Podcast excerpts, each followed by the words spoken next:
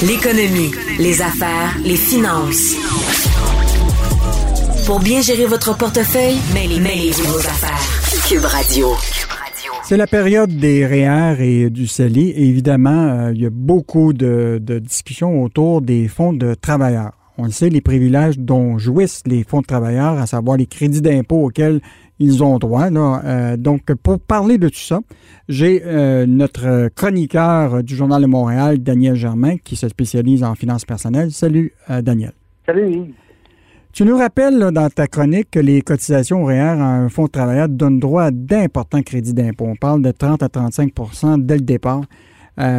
Si tu n'étais pas à mettre ton argent dans ces, fonds-là, ce serait tout un contrat de battre ces, ces REER-là de façon ton REER ordinaire. Oui, tout à fait. Euh, disons que les, euh, les contributions dans un REER d'un fonds de travailleurs comme celui euh, de la FTQ ou de, la CSN, euh, on parle avec 30 et 35% clair dans les poches, donc il n'y a pas d'impôt là-dessus. Euh, c'est un gros avantage et ça, ça prend des années et des bons rendements pour aller chercher ça. Je dis pas que c'est impossible, là, au, contraire, mais mais il faut du temps et des bons rendements. Et c'est ce que j'ai voulu faire dans ma chronique d'aujourd'hui. Euh, je me suis, euh, me suis attardé à certains calculs avec, euh, avec un spécialiste. On voulait évaluer quel rendement supplémentaire ça prend dans un REER ordinaire pour aller, pour rattraper un REER qui part avec une avance de 30 Et ben, ça prend quand même des rendements élevés et prend beaucoup de temps. Et c'est ce c'est, des résultats auxquels on est, arrivé par exemple, euh, si, euh, si le, fonds de l'FTQ, par exemple, qui offre un crédit d'impôt de 30% on imagine un, rendement de 4% euh, fictif, mais ça, c'est le rendement un peu plus élevé que le rendement de 20 ans du fonds de l'FTQ. Ça prend un rendement, euh, avec un rendement de 6 dans un réel normal, il faut 20 ans. 20 ans pour, pour, pour, être capable de... Ça. Incroyable. Oui. Et donc, euh, et 7% euh, pendant 20 ans, il inutile de dire que euh, ça prend ça prend un bon gestionnaire de portefeuille parce que c'est 6% année après année composé après après des frais. donc, donc, il faut, il faut être bon à la bourse. Cela dit, écoute, on ne sait pas c'est quoi les rendements à venir du fonds des FTQ. Dans les années 2000, en 2000 et 2010, les rendements du fonds de FTQ étaient de 0,06% hmm. euh, donc, euh, c'est pour ça, à cette époque-là, que les, les, conseillers nous disaient, écoute, mets de l'argent dans, les fonds euh, de travailleurs juste quand tu es près de la retraite parce que les rendements sont pas assez bons, mais tu vas avoir ton 30 Mais depuis 2010 jusqu'à aujourd'hui, les rendements sur 10 ans sont de 7% Puis le dernier, pas, le dernier, le rendement, c'était à 11% Oui, c'est des rendements assez, assez élevés. Il faut dire que aussi, euh, comme ils ont, eu une grosse drop à la fin des années 2010, ils ont profité d'un rebond de, l'économie euh, dans les années suivantes. Mais on n'a aucune idée de ce qui va se passer dans les années à venir, là, euh, avec l'état de l'économie, dans les PME. On sait que le fonds investit beaucoup dans, les PME du Québec.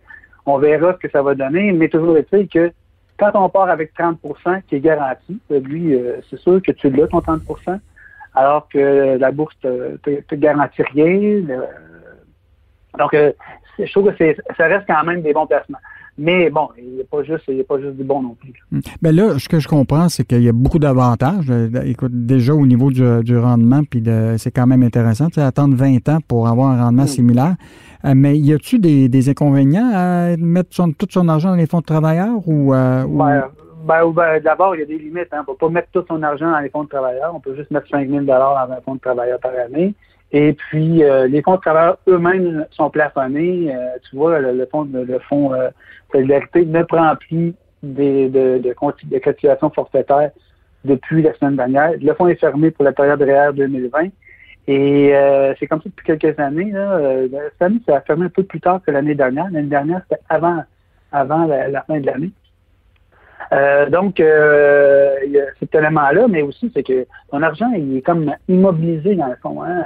On peut pas euh, redéployer son argent en fonction de, ce qu'on peut observer sur les marchés boursiers. Un investisseur n'aimera pas ça parce que ton argent est comme figé là. Mhm. Quelqu'un qui est bon à la bourse et qui aime investir et qui, qui, qui aime suivre l'économie, il va toujours préférer se passer de ce 30 %-là et aller battre, tenter de battre ça en faisant ses investissements lui-même. Hmm. Et évidemment, on l'a vu aussi. Continue, euh, peut-être ta question. oui. Non, mais moi, je voulais juste te, te revenir sur peut-être une idée. Là. À un moment, ça avait circulé l'idée que la caisse de dépôt, qui est quand même euh, le, le- le bas de laine des Québécois, là, il y a les fonds de travailleurs, mais pourquoi on n'aurait pas un exemple de fonds euh, de l'indice de la caisse, où ce que les Québécois pourraient mettre de l'argent là-dedans et avoir un crédit d'impôt, puis profiter aussi des rendements que la caisse offre. euh, ce serait pas une bonne idée, ça, d'avoir un, un fonds euh, caisse de dépôt? Ben, en fait, euh, on profite déjà d'un fonds de caisse de dépôt avec le régime de retraite, euh, le- le- la Régie des rares du Québec. Notre argent est investi à la caisse de dépôt. Euh, si on voulait en plus En mettre plus. euh, en mettre plus dedans avec un crédit d'impôt, ben, en fait, il faudrait que le gouvernement, que le gouvernement fédéral et que le gouvernement provincial soient d'accord à offrir un crédit d'impôt sur des contributions dans un fonds pareil. Inutile de dire qu'en ce moment, je pense pas que les gouvernements vont faire des cadeaux fiscaux à une époque où ils vont vouloir aller chercher des revenus. Euh, c'est étonnant. Mhm. Mais c'est sûr que ce qui est bien avec le, avec le, le- le- la caisse de dépôt, c'est qu'il investit à la bourse, il investit dans les infrastructures, il, il- il a accès à des actifs que nous, euh, les, le, le- le contribuable ou le petit épargnant, on a- auquel on n'a pas accès. Mais, mais c'est une question, euh, c'est une bonne question. Et peut-être que ça reviendra un jour quand les, quand les finances publiques iront bien. Daniel, je veux te revenir sur ta chronique de cette semaine touchant le pourboire à la livraison Ouais. à, à la maison, qui était une chronique Ouais. euh, euh, très lue. Rappelle-nous le fond de ton idée sur euh, la question des pourboires euh, à la livraison. Ben, en fait, euh, moi, je suis toujours dans les pourboires à des livreurs. J'ai jamais su combien, par contre. Et c'est et l'idée de cette chronique-là m'est venue quand, euh, quand j'ai commandé un repas, euh, des repas pour la famille euh, par, Internet qui a été confirmé par téléphone. Et le type au téléphone me dit combien voulez-vous donner en, pour, en pourboire aux livreurs? Mhm. Et je me dis, mon Dieu, comment on donne aux livreurs? Euh, en fait, je donne un truc au hasard à chaque fois. Là, je suis allé voir et euh, euh, et euh, ben, comme on commande beaucoup, tout le monde, tout le monde commande des repas euh, à- en livraison. Euh, je me suis dit que ce serait un bon sujet pour euh, pour la période. Donc, euh, ce que j'ai cru comprendre, moi, en fait, c'est qu'il faut donner 10% de pourboire de la valeur de la facture aux livreurs. Euh, mais c'est des livreurs qui sont employés des restaurants, qui sont des employés qui sont payés au salaire minimum par un restaurant et qui, euh, qui se font dire par leur, euh, par leur employeur qu'il va avoir du pourboire pour compléter ta rémunération. Mais à travers tout ça, à travers tout ça, il y a, il y a les, les DoorDash et les Uber Eats et tout ça qui travaillent, c'est vraiment un autre modèle. Eux, ils sont payés à, à la livraison, puis au kilométrage et tout ça. Euh, et eux, si euh, ça, je ne l'ai pas, je l'ai pas abordé dans le, dans, dans le texte, mais souvent, il faut vous donner le pourboire avant de commander. Ils peuvent décider, donc, le livreur peut décider de prendre ou non la livraison. Autrement dit, quand quelqu'un vient de DoorDash ou de Uber Eats, tout ça, là, ce serait fou de leur donner du pourboire compte tenu déjà des frais euh, astronomiques que chargent déjà ces compagnies-là. là.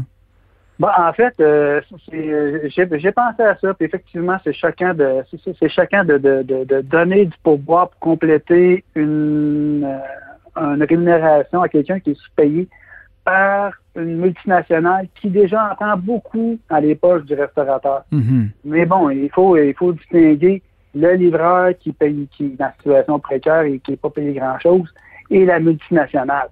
En fait, moi ce que je dis, si on veut si on veut éviter ce, ce conflit euh, moral, euh, ce questionnement, c'est pas passer par une application comme celle-là. Mhm. Moi, je l'ai fait une fois dans ma vie. Je les ai, enlevés de mon téléphone. Et quand je peux, j'appelle, je, je vais chercher ou je commande de la pizza ou du poulet avec les livreurs mais, euh, de, de- de- de- du restaurant, mais, mais euh, moins possible avec, euh, avec, avec ces applications-là. Parfait. Donc, euh, merci. C'était euh, Daniel Germain qui, on continue à te lire là, comme chroniqueur au Journal de Montréal et au Journal de Québec euh, au niveau des sujets, sujets de finances personnelles. Merci, Daniel. Merci.